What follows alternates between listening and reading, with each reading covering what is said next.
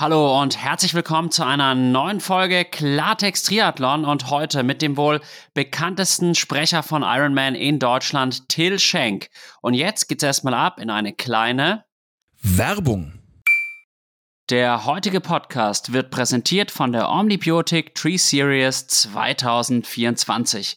Freut euch auf ein neues Highlight im Triathlon Rennkalender. Nach dem großen Erfolg des Omnibiotic Apfelland Triathlons, der 2023 mit über 1300 Athletinnen und Athleten zu einem festen Termin im Rennkalender wurde, erweitert sich die Serie am 25. August 2024 um ein spannendes Rennen in Graz. Die zweitgrößte Stadt Österreichs wird erneut zur Bühne des Triathlons, wo Profis im PTO Silver Event mit Live-Übertragung und 25.000 Dollar Preisgeld gemeinsam mit allen Age-Groupern um die begehrten Finisher-Medaillen ringen erlebt. Das Schwimmen flussabwärts in der Mur, das Radfahren auf komplett gesperrter Strecke durch eine idyllische Landschaft und den Halbmarathon im Herzen von Graz.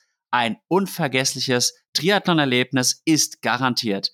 Unter dem Leitspruch von Athleten für Athleten steht ihr, die Athletinnen und Athleten im Rampenlicht. Mit fairen Startgebühren, einem fantastischen Eventgelände, exklusiven Goodies für alle Teilnehmer und einer ausgelassenen After-Race-Party wird der Omnibiotik Graz Triathlon zum Jahreshighlight. Für unsere Hörer haben wir etwas ganz Besonderes. Sichert euch noch einen der 300 Startplätze für beide Mitteldistanzrennen zum Kombipreis von nur 300 Euro, solange der Vorrat reicht. Und für eure perfekte Rennvorbereitung gibt es mit dem Code Klartext20 satte 20% Rabatt auf OmniPower Race Nutrition. Besucht omni-power.com und lasst euch dieses Angebot nicht entgehen. Und jetzt ganz viel Spaß beim Zuhören. Ende der Werbung.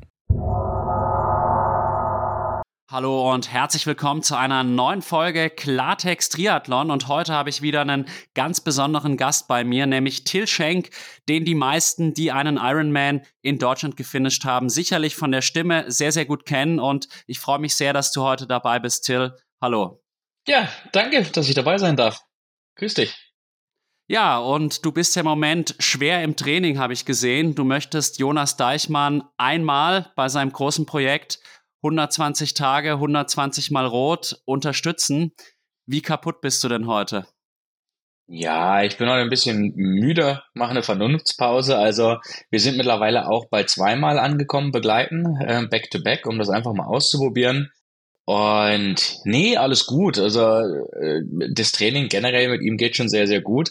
Bei mir ist halt so ein bisschen das Problem, dass ich äh, wirklich gerade erst wieder eingestiegen bin weil ich nach der Impfung anderthalb Jahre leider so krank war, dass ich gar nichts machen konnte. Also äh, die habe ich gar nicht vertragen und, und hatte etwas Ekelhaftes, was sich Mitochondriopathie nennt. Also wirklich reden von einem Monat bettlägerig, vom ersten Mal überhaupt im Leben Arbeit zwischendurch abbrechen müssen, weil nicht mehr Moderation ging und sowas. Von daher ist das jetzt schon eine ordentliche Packung. Aber der Körper nimmt es gut an. Also Timing ist ganz gut und wird, glaube ich, eine, eine coole Kiste.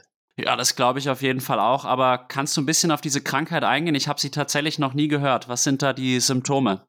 Ja, Mitochondriopathie am Ende beschreibt, dass du keinen Sauerstoff an die Zellen geliefert bekommst. Und wenn du keine, also die, die können nicht aufgenommen werden, der Sauerstoff an den Zellen und dadurch hast du keinen Metabolismus mehr, keine Energiezufuhr mehr, kein Immunsystem mehr. Also zum Beispiel Immunmarker, als die gemessen werden sollten, waren bei mir so niedrig, dass sie unter messbaren Bereich ist. Sprich, äh, ich habe einen kalten Wind angeguckt und bin sofort krank. Belastungsfähigkeit gleich null. Also ähm, einfach im Endeffekt kannst du sagen, dass du morgens aufwachst, auch nach einem Jahr nichts tun und der Garmin noch immer sagt, du hast eine Training Readiness von eins weil der Körper so ermüdet ist. Ähm, und ja, war ein bisschen uncool. Das kann ich mir vorstellen. Und wie ist es dann besser geworden? Was hast du dagegen unternommen? Das ist eine sehr gute Frage. Äh, ich habe sehr viel über Ernährung und solche Sachen gemacht, versucht, den Darm wieder in den Griff zu kriegen. Der war auch angegriffen. Ähm, absolute Ruhe eigentlich drin gehabt. Also ich bin jetzt kein, kein Überradfahrer, aber ich komme doch so auf 15.000 Kilometer eigentlich im Jahr und habe es dann letztes Jahr zwischen Januar bis Oktober, bis es angefangen hat, besser zu werden, oder eigentlich seit vorletztes Jahr Mai bis äh, jetzt Ende Oktober, was dann also so 25.000 Kilometer ungefähr hätten sein sollen, Mhm. waren dann halt vier.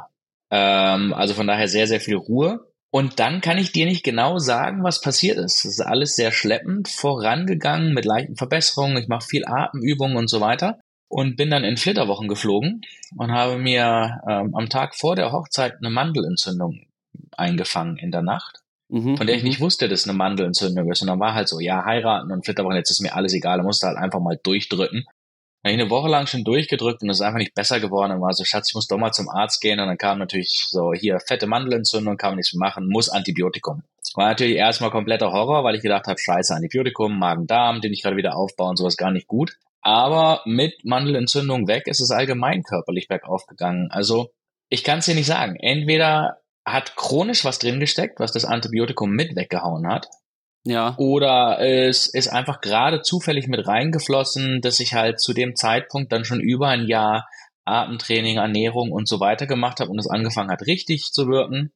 Vielleicht waren es auch einfach mal in den vier Wochen Flitterwochen so gut wie gar nicht erreichbar zu sein, online zu sein und einfach nur das Leben zu leben. Äh, irgendwo die Kombination hat's hat's gemacht.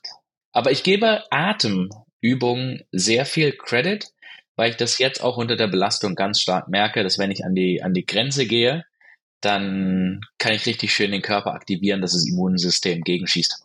Und hast du da bestimmte Atemübungen gemacht, so nach dem Wim Hof Prinzip zum Beispiel, oder? Es ist tatsächlich sehr Wim Hof Prinzip, ja, tatsächlich. Ähm, das ist das eine. Das andere ist Patrick McGowan, äh, ein Ire.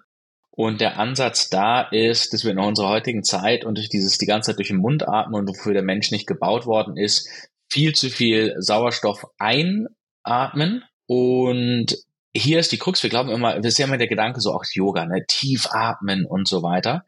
Und dadurch stoßen wir viel zu viel Stickstoff aus. Und das war mir gar nicht bewusst. Du brauchst den Stickstoff, damit, wenn die Zellen den Sauerstoff ähm, transportieren, oder äh, also wenn, wenn der von den Blutkörperchen an die Zellen transportiert wird, brauchst du Stickstoff, um sie loszulösen, dass sie dann ihre Arbeit machen können.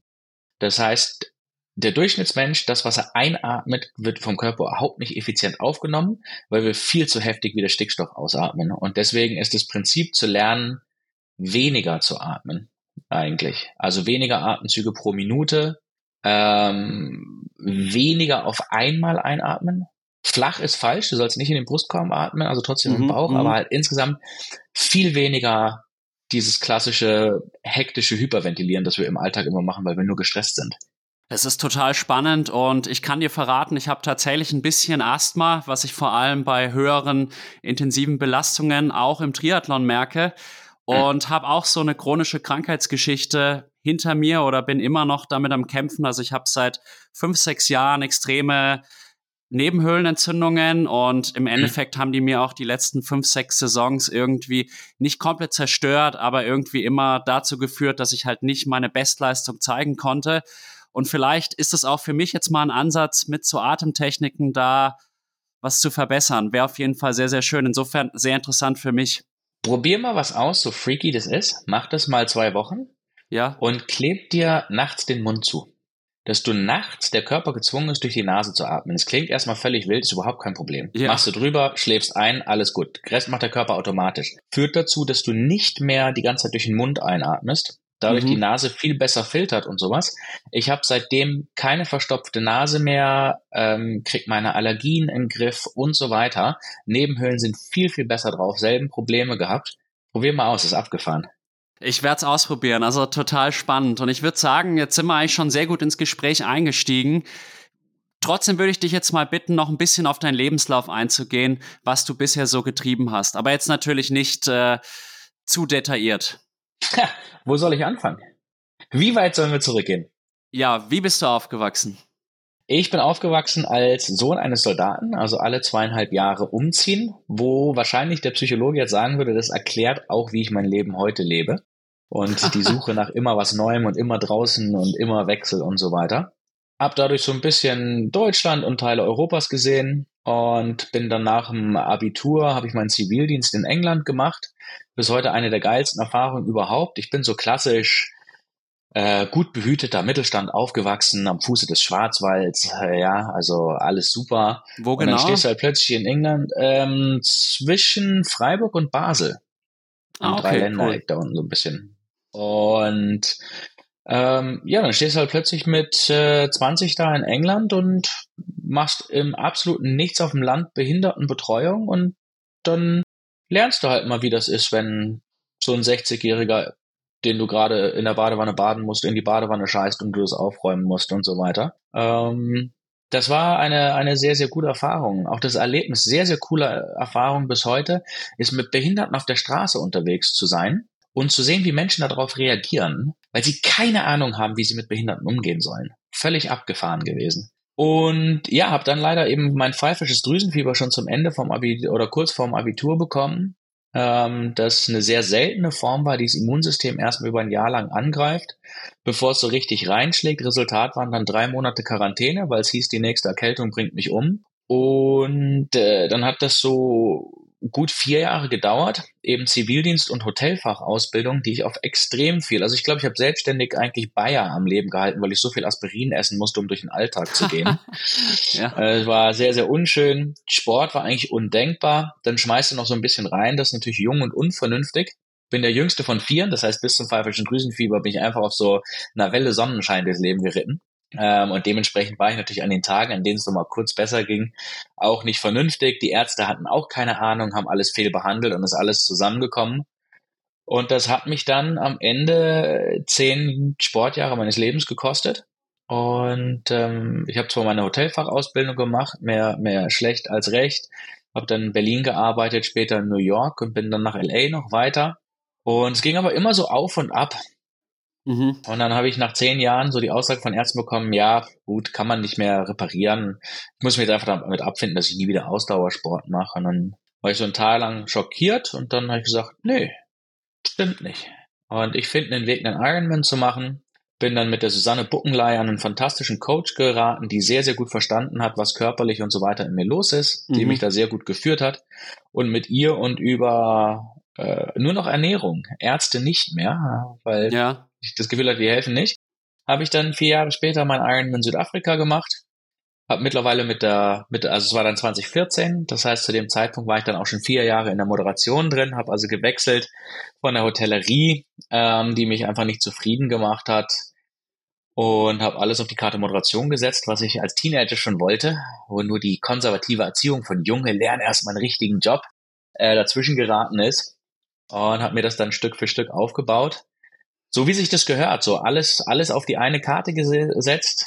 Äh, die Leute sagen immer, Mensch, du hast so ein geiles Leben. Ja, stimmt. Habe ich aber auch gewählt. Also ich habe halt einen, einen gut verdienenden, sicheren Job aufgegeben und habe wirklich etwas gemacht, wo ich im zweiten Jahr meine Steuern aus dem ersten so gerade nachzahlen konnte.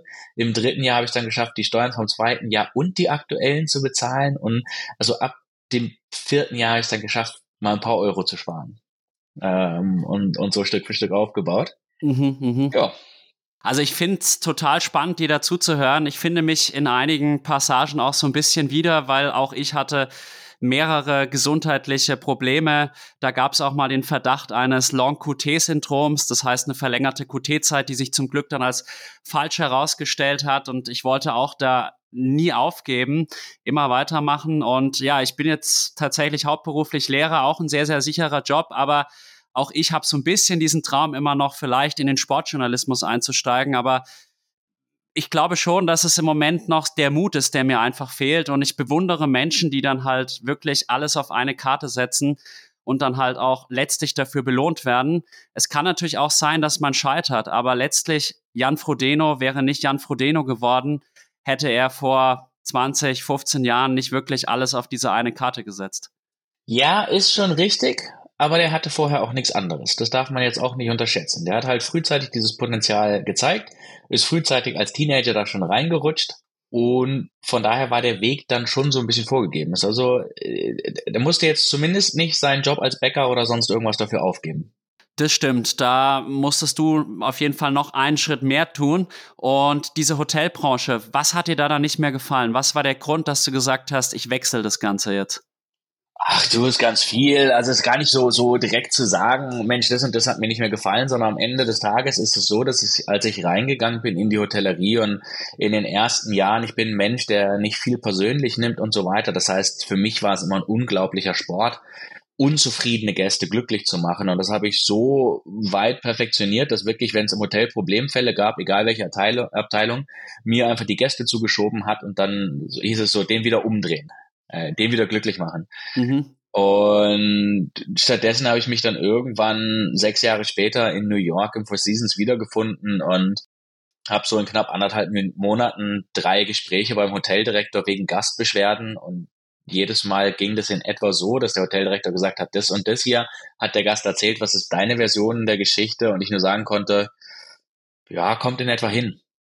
Ähm, mhm. Passt schon. Und äh, dann war schon klar, komplette, also es hat sehr, sehr lange gedauert zu realisieren, dass ich eigentlich seit seit zwei, drei Jahren immer unzufrieden von der Arbeit nach Hause komme.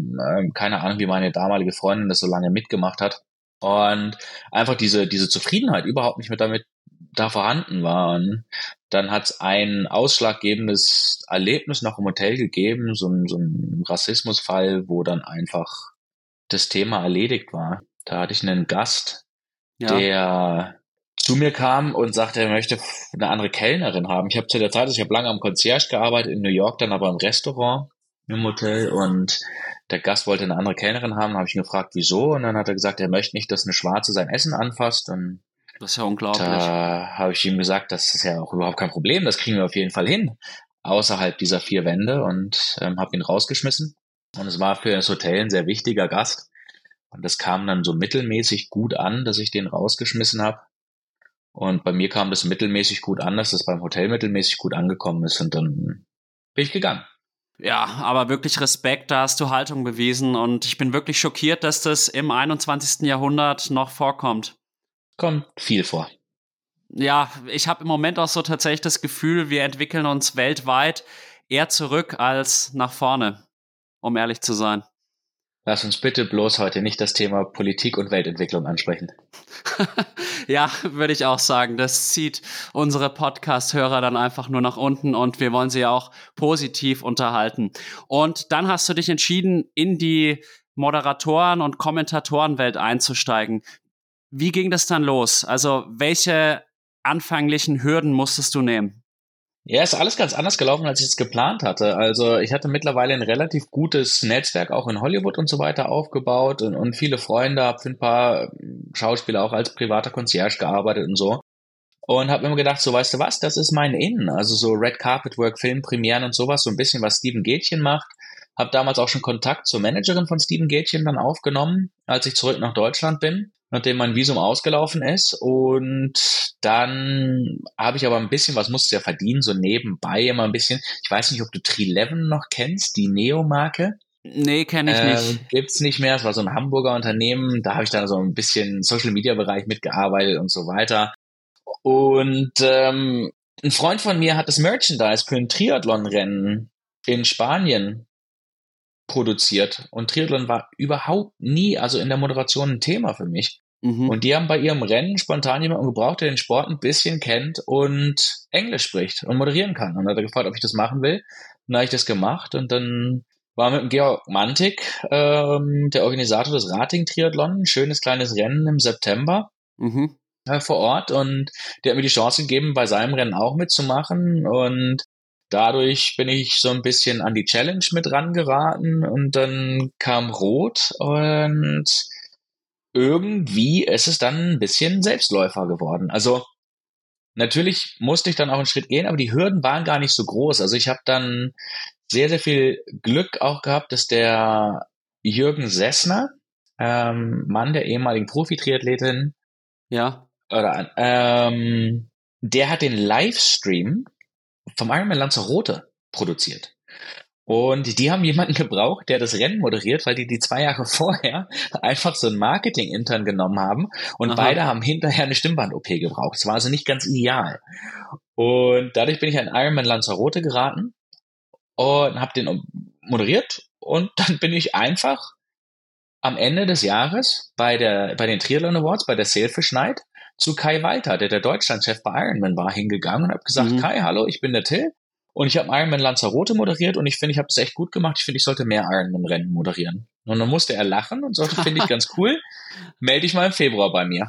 Und dann habe ich mich im Februar bei ihm gemeldet, habe weiter so meine kleinen Rennen nebenher gemacht, den Sylt-Triathlon, den es einmal gab, hab weiter Rot auch gemacht, war, war super damals noch mit Tobi Ködel. Im ersten Jahr war, glaube ich, noch Harry Weinfurt sogar dabei, völlig abgefahren. Und dann habe ich in Kai im Februar angerufen und dann meinte er, du, pass mal auf, ähm, Nestle will einen Hotspot an der Laufstrecke bei einem in Frankfurt haben.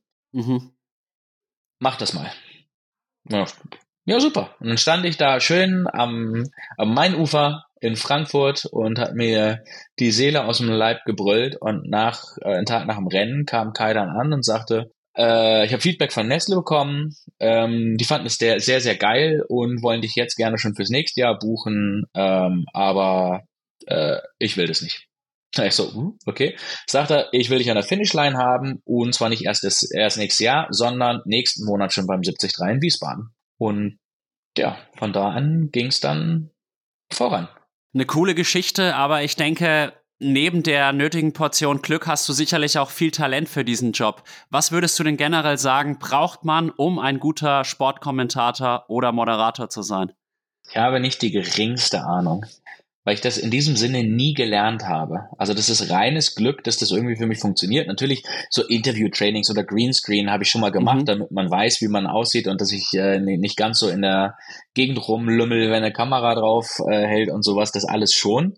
Aber am Ende des Tages ist es, ja, natürlich gibt es so ein paar Sachen. Also Thema eins ist als Moderator, es geht nie um dich.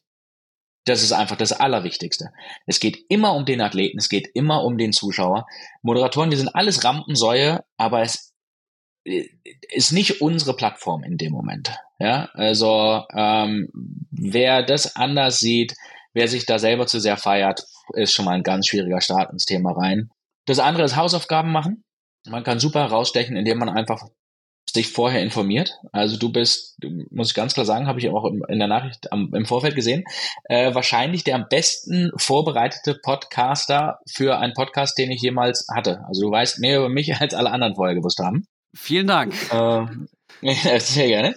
Ähm, und das andere ist, für mich der Schlüssel zum Erfolg ist einfach einfaches Denken. Also ich überlege nicht groß, was kann jetzt wichtig sein oder sowas, sondern ich mag Triathlon. Also stelle ich den Athleten Fragen, die mich interessieren. Und ich bin halt auch nur so ein Durchschnitts-Lulu wie jeder andere auch. Das heißt, ich habe dieselben Fragen und so weiter. Und von daher scheinen die für die meisten Zuhörer zu funktionieren. Ja, sehr beeindruckend. Ich habe tatsächlich heute mit dem Roman Knoblauch gesprochen. Grüße ja. soll ich ausrichten an dich. Er meinte, danke, danke. es hat ihm sehr viel Spaß gemacht, bei Eurosport gemeinsam mit dir zu arbeiten. Und er hat auch gemeint, was er an dir so schätzt, ist, dass du eben nicht dich in den Vordergrund rücken willst, sondern halt die Athletinnen und Athleten. Und das finde ich halt richtig, richtig stark. Oh, sehr nett von Roman, muss ich sagen. Danke, Roman. Guter Mann. Ähm, nee, aber es, äh, was ist halt tatsächlich am Ende äh, des Tages einfach so. Das muss man verstehen und das versteht nicht jeder. Also es ist sehr seltsam. Ich habe über meine äh, Karriere Kollegen erlebt, die lieber alleine moderieren. Verstehe ich überhaupt nicht.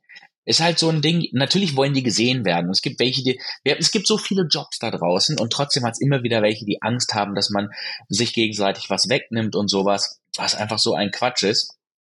Ähm, zu zweit kannst du doch viel mehr Stimmung ähm, organisieren. Also zum Beispiel mal Roman als, als Beispiel. Das ist geil. Der Typ ist ein Nerd. Der weiß so viel über Triathlon und der ist schon so viel länger dabei als ich mhm. und so weiter. Das macht total Spaß mit ihm. Ja. Ähm, und so kann man sich da auch viel, viel besser gemeinsam unterstützen und Stimmung für die Athleten schaffen.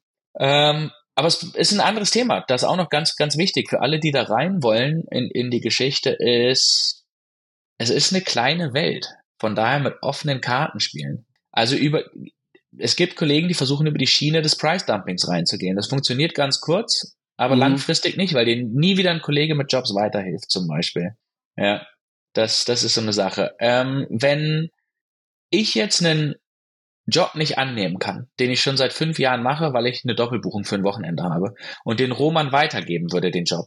Und Roman würde im nächsten Jahr vom Veranstalter wieder angefragt werden. Dann würde Roman hands down erstmal mich fragen, ob ich angefragt worden bin und ob ich Zeit habe, mhm. weil er sagt, ist eigentlich mein Job, er hat nur ausgeholfen. Und so gehen wir alle miteinander um. Legendäres Beispiel ist da Hartwig Töne von Sport 1, einer meiner absoluten, äh, oder der, der absolute Lieblingskollege, äh, mit dem ich seit vielen, vielen Jahren zusammenarbeite. Das ist ganz klar, da wird immer mit offenen Karten und mit Respekt gearbeitet.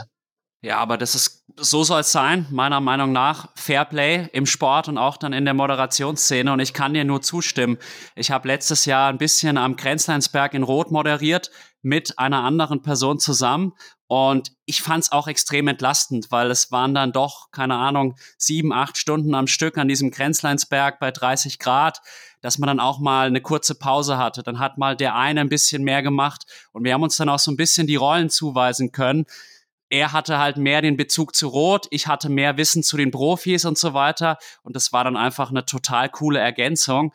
Und ich glaube, dass da sowohl die Athleten, aber auch man selbst extrem profitiert, wenn man da einfach zusammenarbeitet und kooperiert, wie bei so vielem, weil auch, wenn wir jetzt wieder das Beispiel Frodeno aufmachen, ohne sein Team wäre Jan Frodeno auch nicht das, was er geworden ist. Ja, absolut richtig. Du und zu zweit ist immer besser. Vor allem gibt dir zu zweit die Möglichkeiten, genau mit dem, was du gerade beschrieben hast, ganz neue Jobs anzunehmen. Also ich kann nur jedem empfehlen, der den Job macht, niemals Jobs anzunehmen, von denen du keine Ahnung hast. Also du kannst sie annehmen, wenn du ein gutes Gefühl hast, dass, hast, dass du perfekt Bescheid weißt. Also ich habe mal äh, den Abschluss des der der International Business School am Karlsruher Institut für Technologie gemacht. Ja. Ich habe auch drei Monate Hausaufgaben gemacht dass ich verstehe, was die da studieren und so weiter. Und das ist ein Abschlussabend, da musst du nicht so viel wissen. Wenn du eine Sportmoderation machst, es würde mir im Leben nicht einfallen, Kitesurfen oder sowas zu machen. Ja, also grob umschriebenen Sport, wo, wenn er einen kleinen linken Zeh abspreizt, der Trick anders heißt, als wenn er einen kleinen rechten Zeh abspreizt, während er irgendwas macht. Und da wäre ich immer vorsichtig mit, was man annimmt. Und da ist das Duo geil. Weil du kannst solche Sachen annehmen, wenn du ganz klar sagst, ich mache den Moderator, ich mache den Unterhalter, aber ich brauche einen Experten dazu. Aber ich kann niemals empfehlen, als Experte einen Job anzunehmen von Sportarten, die du nicht perfekt kennst. Du kannst nur verlieren. Da würde ich zustimmen und deswegen finde ich es halt auch so cool, dass jetzt, ich glaube, beim Hessischen Rundfunk der Sebi Kienler als Experte häufiger aufgetreten ist, weil er macht so gut und der erklärt halt wirklich dem Zuschauer, der jetzt vielleicht auch nicht der Übertriathlet ist, mit einfachen Mitteln, wie Triathlon funktioniert, kann aber auch zugleich den Leuten, die jetzt wirklich die Nerds sind, wie jetzt vielleicht du oder ich, da noch interessante Informationen hinzugeben. Und das finde ich halt einfach perfekt. Und ist dir mal aufgefallen, was Sebi so geil macht in dem, was er macht? Weil Sebi intuitiv meiner Meinung nach so viel richtig macht. Ähm, Sebi zieht nicht über andere Athleten her, egal welche Erfahrung er mitbringt. Sebi redet fast gar nicht über sich selber, außer mhm. er wird aktiv darauf angesprochen. Ja, keine Vergleich von ja, habe ich ja auch gemacht und so weiter. Und Sebi ist unglaublich gut da drin, auch wenn ein Kollege mal so ein bisschen abdriftet und das Thema verliert, den zurückzuholen, ohne den Kollegen schlecht aussehen zu lassen. Das ist phänomenal, wie er das macht. So geil. Also der macht das so unglaublich gut, dass ich, ich habe Sebi schon eine Nachricht geschickt, wo ich sage, Junge, ich bin so beeindruckt, es ist so cool. Ähm, mit Sebi würde ich auch gerne mal am Mikrofon arbeiten, ja. Ein anderer Ex-Athlet, der das unglaublich geil macht, ja. ist übrigens Daniel Unger. Absolute Legende. Ja, den würde ich auch gerne mal im Podcast sprechen. Und Sebi Kienle, ich weiß auch nicht, der ist ja auch so ein Tausendsasser. Aber als ich den das erste Mal eben als Experte gesehen habe, dachte ich mir, das ist sein Job der darf nichts mehr anderes machen und deswegen finde ich es auch relativ gut, dass er jetzt auch beim Bocky sich so ein bisschen engagiert, habe ich zumindest mal am Anfang des Jahres was auf Instagram mitbekommen. Guter Punkt. Ich muss euch mal bei Eurosport, wenn Daniel keine Zeit hat, Sebi mit reinbringen. Anyways, ja. Ja, nee, aber gut, bevor wir jetzt hier den Fokus verlieren, sprechen wir noch mal ein bisschen mehr über diese Arbeit. Das heißt, die Vorbereitung als also für dich als Moderator oder als Kommentator ist für dich wirklich das Essentielle erstmal? Ja, natürlich, ey, nach äh, 13, 14 Jahren in dem Job und in der Szene, die ist nur so und so groß, ist es zugegebenermaßen auch ein bisschen weniger Hausaufgaben als in der Vergangenheit. Ähm, das liegt aber auch mit daran, dass ich natürlich in der komfortablen Situation bin, dass ich die Athleten übers Jahr immer wieder sehe, äh, mit denen Kontakt habe, nimmst du einen Jan, der äh, wirklich ein guter Freund geworden ist mittlerweile. Und, und dafür gibt es natürlich viele Informationen, aber na, ja, natürlich Hausaufgaben machen, im Vorfeld nochmal reinhören, ähm, ist essentiell. Und dann muss jeder für sich sein, seine Rolle definieren, was er sein möchte. Ähm, was ich damit meine ist, mhm. Ich sehe meine Rolle als Sportmoderator auch bei Pressekonferenzen und allem so, dass also zum Beispiel vor einem Rennen, es ist mein Job, dem Athleten eine Plattform zu geben, sich positiv darzustellen, die Presse mitzunehmen, Begeisterung fürs Wochenende zu schaffen. Ich sehe es nicht als meinen Job, mit einem Athleten nochmal, wenn er eine scheiß Saison hatte, die detailliert zu auseinander zu pflücken, was denn alles schiefgelaufen ist und was er falsch gemacht hat und sowas. Das ist meine Definition. Ich habe ich hab Kollegen, die sehen das anders, die sehen sich selber auch im Sportbereich wie Kriegsjournalisten, die äußerst kritisch sein müssen. Man muss sich jeder überlegen, in welche Schiene er da rein möchte. Aber du musst einfach wissen, genau, also Vorbereitung machen und wissen, was ist deine Stimme, sind schon mal ganz, zwei ganz wichtige Sachen. Ja, ich verstehe und ich würde mich da auch komplett anschließen. Du bist ja jetzt auch sehr, sehr häufig dann an der Finishline und bringst die Athletinnen und Athleten ins Ziel. Und da geht's für mich in erster Linie auch um Emotionen. Und da muss ich nicht dann die Saison mit äh, Athlet A oder B nochmal genau analysieren, sondern dafür sind dann halt auch Formate wie beispielsweise Podcasts da, wo man dann auch mal mehr in die Tiefe gehen kann. Und ich glaube, da hast du den richtigen Weg gefunden. Und dann, wir haben es jetzt auch schon mehrfach angesprochen, kommt ja der Tag X. Wie nimmst du denn, nimm uns einfach mal mit in so einen Moderationstag an der Finishline beim Ironman Hamburg oder beim Ironman Frankfurt. Wie sieht der aus? Naja gut, es geht viel zu früh morgens los. Nehmen wir mal Frankfurt, raus an See. Frankfurt ist natürlich geil, da hast du, hast du Vorfall. Also es ist nach wie vor einfach so, dass ich, dass ich mich für den Sport begeister, ähm, dass ich mit den Athleten fühle und von daher ist natürlich schon mal Bock morgens. Das hilft schon mal sehr viel. Und dann geht's früh raus an den See, dann fangen wir so ungefähr eine Dreiviertelstunde vor dem Start an, mal dezent in der Wechselzone ein bisschen rum zu moderieren bis die Wechselzone schließt und dann geht's runter an den Start und dann heißt es einmal ordentlich, das geht in Frankfurt natürlich sehr, sehr geil mit dem Setup, versuchen nochmal so Stimmung zu schaffen, die Leute nochmal dran zu erinnern, weshalb sie das machen, auch so ein bisschen den Kampfgeist retten, weil sind wir mal ehrlich, die wenigsten Athleten erleben einen Ironman-Tag, der nur geil ist. ja, wo du nicht durch Tiefen durchgehst. So. Und ähm, ja, von da an ist es eigentlich so ein Start in den Tag rein, äh, die Athleten feiern, äh, feiern für alles. Also eigentlich ist ja nichts anderes. Die Athleten feiern für das, was sie da machen und im Zweifel dann irgendwann eben die Zuschauer informieren und mit unterhalten und versuchen nötigen da zu bleiben, weil die natürlich helfen, Stimmung zu kreieren. Das ist das, das ganze Thema. Und ich glaube, das schafft man ganz gut, indem man einfach so positive Stimmungen erzeugt, aber die Leute auch gleichzeitig informiert hält, so ein bisschen Spannungsbogen aufbaut, was noch passieren kann und weshalb sie das unbedingt hier an der Laufrunde auch hinterher noch sehen müssen. Und ähm, danach geht's ins Ziel rein und im Ziel heißt es dann einfach, jeden Einzelnen für seinen Erfolg feiern und alles geben und dabei gleichzeitig das Publikum nicht zu vergessen und versuchen eben das Publikum auch noch mal auf diese Reise mitzunehmen, damit die sitzen bleiben wollen und, und mitfeiern wollen. Hast du da bestimmte Tricks, die immer funktionieren? Nee, ich bin der festen Überzeugung, dass die eigene Energie das ausdrückt. Also wenn du merkst, dass du einfach gerade nicht pushen kannst, dann gib die, die Plattform mal kurz einem Kollegen. Deswegen wechseln wir auch immer durch. Aber wenn du selber unten Energie und Begeisterung mit den Athleten mitbringst, dann, äh, dann gehen die Zuschauer in der Regel eigentlich auch selbstständig mit und leben das. Und dann kannst du natürlich, es gibt immer Einzelgeschichten, die du erzählen kannst. Die funktionieren natürlich auch super und dann bringst du die Sieger irgendwann wieder zurück. Und das finden die Leute dann auch toll. Ähm, wenn du Glück hast, hast du irgendwelche Partner bei den Rennen dabei, die so ein bisschen Goodies haben und sowas, dass man mit den Zuschauern spielen kann. Und klar, ansonsten, zwischendurch musst du die Zuschauer auch mal ein bisschen animieren immer. Ne? Also das ist, das ist so der Klassiker. Dann hast du links eine Tribüne, rechts eine Tribüne. Ja, gut, dann machst du halt Nord gegen Südkurve und guckst mal, wer lauter sein kann und solche Sachen. Und das nehmen die Zuschauer gerne mit. Die wollen ja auch da sein und die wollen auch Spaß haben. Absolut. Und wie gehst du damit um, wenn du jetzt mal selber irgendwie einen schlechten Tag hast? Entweder halt so vom körperlichen Befinden beispielsweise oder Stress mit der Freundin oder irgendwie läuft's heute so vom, vom Sprechen her nicht so. Wie gehst du damit um?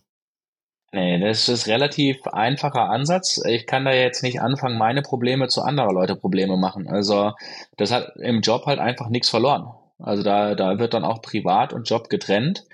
Und das, die Moderation an einem Ironman-Tag ist genauso wie ein Rennen. Da gibt es körperliche Höhen und Tiefen. Der Bock für den Job ist immer da. Und dann gibt's so Kleinigkeiten, die helfen damit. Ein guter Kollege, mit dem kann man sich immer gegenseitig hochpushen. Wenn es gerade gar nicht mehr geht, dann wie gesagt, einfach mal den Kollegen hin, 30 Minuten zurückziehen, dann geht das schon wieder. Mhm. Ähm, die Tage, an denen du eigene körperliche schlechte Verfassung hast, ja gut, dann gibt's halt mal ungesunde Mengen Koffein und sowas. Das ist dann halt einfach so. Das ist dann aber auch Teil eines Jobs, den wir da machen dürfen und glücklich sein müssen, wirklich diesen Job machen zu können. Es ist einfach für mich der geilste Job der Welt. Und das Bewusstsein ist auch nach 14 Jahren noch immer da. Und deswegen kenne ich nicht das Problem, eigentlich mal erlebt zu haben, dass ich es nicht schaffe, mich zu motivieren. Natürlich ist der Akku hinten leer. Also verstehe mich nicht falsch. Es ist äh, da leer, leer, leer. Ich habe Tage, ich habe so 40 Grad Tage in äh, Frankfurt zum Beispiel gehabt. Mhm, da habe ich mhm. selber über so einen Tag 8,5 Liter getrunken. Ähm, da läufst du 32 Kilometer an dem Tag hin und her und so weiter und springst und hüpfst und schreist und das Ganze. Aber da musst du durch und dann sind die nächsten Tage für die Erholung da. Und was hinten raus immer geht, ich arbeite wahnsinnig gerne mit In-Ears, dass ich also A, die Kollegen nochmal auf eigene Kopfhörer im Ohr gelegt bekomme, aber auch die Musik. Und dann kann ich irgendwann mit dem Sound einfach spielen und sag, Kinders, zieht mir die Musik hoch. Und wenn ich selber Party im Ohr habe, dann Musik liefert bei mir auch mit Energie. Und dann ist das halt der nächste Push, den man braucht. Und die Abendstunden sind ein kompletter Selbstläufer. Es ist völlig wurscht und das kenne ich von keinem anderen Kollegen anders, es ist völlig wurscht, wie am Arsch du bist. Diese letzten Stunden, wenn es dunkel wird und die Zuschauer kommen wieder und diese unglaubliche Freude der einzelnen Athleten und so weiter, ist so geil, dass einfach immer wieder Energie da ist. Also man spürt so richtig deine Leidenschaft und dass es genau das ist, was du tun möchtest. Und ich würde auch sagen, man kann es durchaus, wie du gesagt hast, mit einem Wettkampf vergleichen, weil ich finde, man ist immer doch in einer gewissen Weise nervös vor einem Wettkampf und dann macht man den ersten Zug beim Schwimmen und dann löst sich diese Anspannung und dann irgendwie, klar, es gibt diese Höhen und Tiefen im Race, aber mir geht's auch immer so, dass es dann so ist, dass ich, wenn ich dann zurückdenke, diese Zeit, die man im Rennen war, irgendwie gefühlt sehr, sehr kurz wahrgenommen hat, weil man auch so im Flow ist. Und ich habe so das Gefühl, es ist jetzt bei deinem Job als Moderator sehr, sehr ähnlich. Es ist extrem ähnlich, ist ganz, ganz viel dabei. Also das Thema Flow ist das eine, das andere ist die Vorbereitung. Also den ganzen sportlichen Kram, den ich mache, mache ich auch aus Begeisterung, aber körperlich fit sein ist für mich für den Job wichtig. Ich achte auf meinen Schlaf, bevor ein langes Wochenende ist. Ich trinke kein Alkohol, bevor ein langes Wochenende ist. Ich schaue, dass meine Ernährung gut ist, bevor ein langes Wochenende ist, damit ich fit in das Ding reingehe. Also da sind schon sehr, sehr viele Parallelen.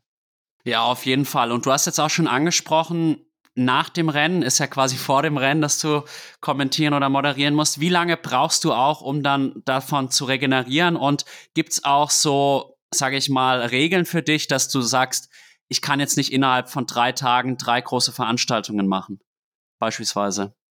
Ach, da ist halt leider nach wie vor das Problem. Das eine ist, das ist die Vernunft und das andere ist, wenn die Sachen zu spannend sind. Also es gibt Sachen, die mache ich nicht mehr, die ich früher gemacht habe. Also früher habe ich Sachen gemacht, das ist einfach abartig. Da habe ich so Sachen gemacht wie ähm, Sonntagabend bis spät Allgäu Triathlon moderiert, dann durch die Nacht nach Bremen gefahren, um morgens ab 10 äh, ein Golfturnier zu moderieren, habe schnell irgendwo auf einer Raste zwei Stunden im Kofferraum gepennt, als gar nichts mehr ging und so weiter. Das geht halt leider nur so lange gut, das würde ich jetzt nicht machen. Aber ansonsten bin ich schon bereit, für coole Sachen einen Aufriss zu machen. Also es war zum Beispiel letztes Jahr beim Ironman Frankfurt. Am Ende habe ich es nicht gemacht, weil denen dann doch, das haben sie festgestellt, haben das Budget ja. gefehlt hat. Aber es waren die European Games in Budapest. Mhm. Und da war der geplante Ablauf Donnerstag Pressekonferenz Frankfurt, abends nach Budapest fliegen, Freitag früh Einzelstarts Triathlon ähm, zu machen äh, bei den European Games. Am Abend Freitag, nee, warte mal, Donnerstag Pressekonferenz. Boah, also es wäre zweimal hin und her fliegen gewesen. Mit dann Race Briefings, dann wieder rüber Mixed Reader in Budapest, dann zum Renntag wieder nach Frankfurt und so weiter.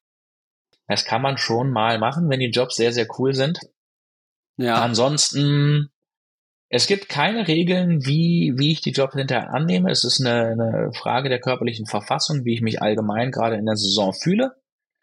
Ähm, was ich generell sagen kann, also ich gehe zum Beispiel abends nach Jobs nicht mehr weg, weil das ist immer ganz süß. Die Teams kommen immer an und sagen, hey, lass mal weggehen. Lass mal, lass mal noch ein Trinken gehen und sowas.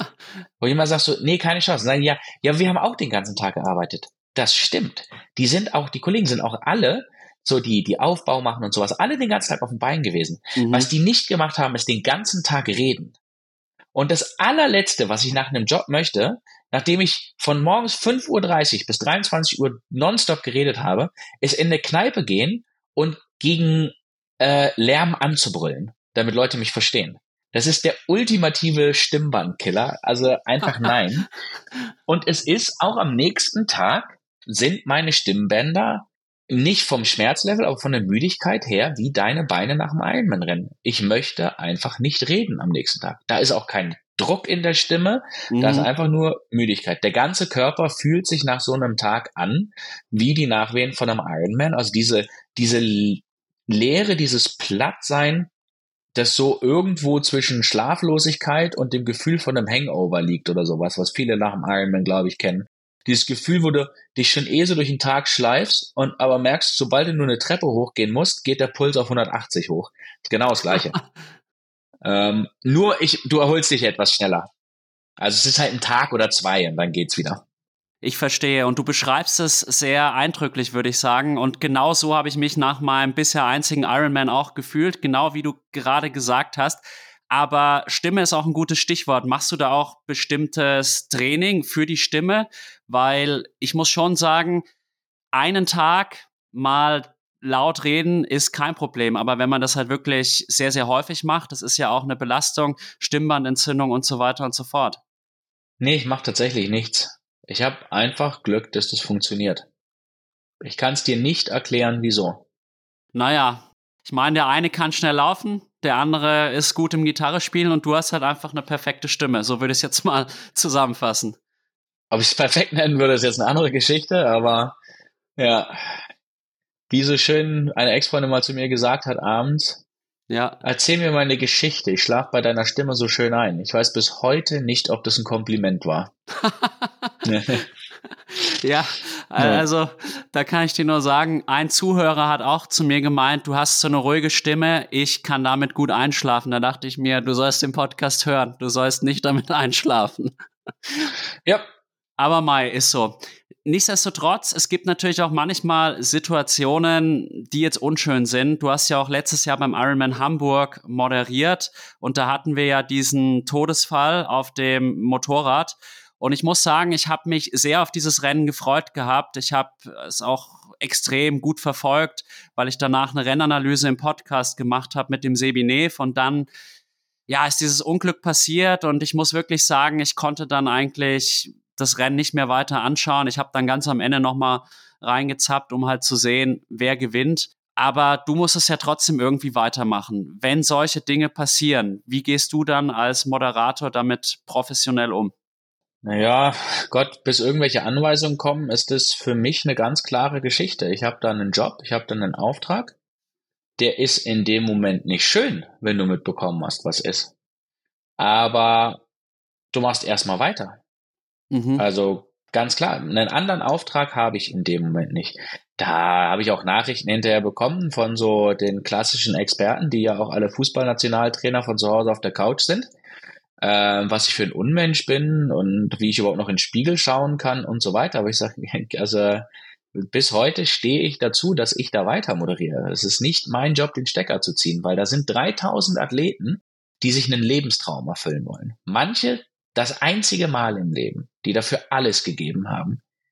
Und ich bin da angestellt, um dem ein noch besseres Gefühl bei der Erfüllung seines Lebenstraums zu geben. Und das mache ich so lange, bis mir vom Veranstalter gesagt wird, dass ich es nicht mehr machen soll. Ja, das kann ich gut nachvollziehen. Also mir ging es wirklich auch so bei dem, im ersten Moment dachte ich, ja, warum brechen sie das Rennen nicht ab? Aber im Nachgang habe ich mir dann auch so gedacht, eigentlich hätte es keinen Sinn gemacht, das abzubrechen, weil allein organisatorisch und wie du sagst, es waren halt so viele Athleten, die da so lange drauf hingearbeitet haben und sich dann einen Lebenstraum erfüllen haben wollen. Ich nehme aber trotzdem an, dass auch bei dir die Stimmung dann logischerweise gedämpft war. Und ich, ich hatte so wirklich den Eindruck, bei jedem, der in Hamburg am Start war, hat es schon was innerlich ausgelöst? Ja, natürlich steckst du sowas nicht weg. Ja, das will, will keiner. Ähm, du lernst natürlich mit so Situationen umzugehen. Also wir brauchen uns da jetzt nicht, nichts vorzumachen. Das ist in, in meiner Moderationskarriere vielleicht mein 20. Renntoter gewesen oder sowas.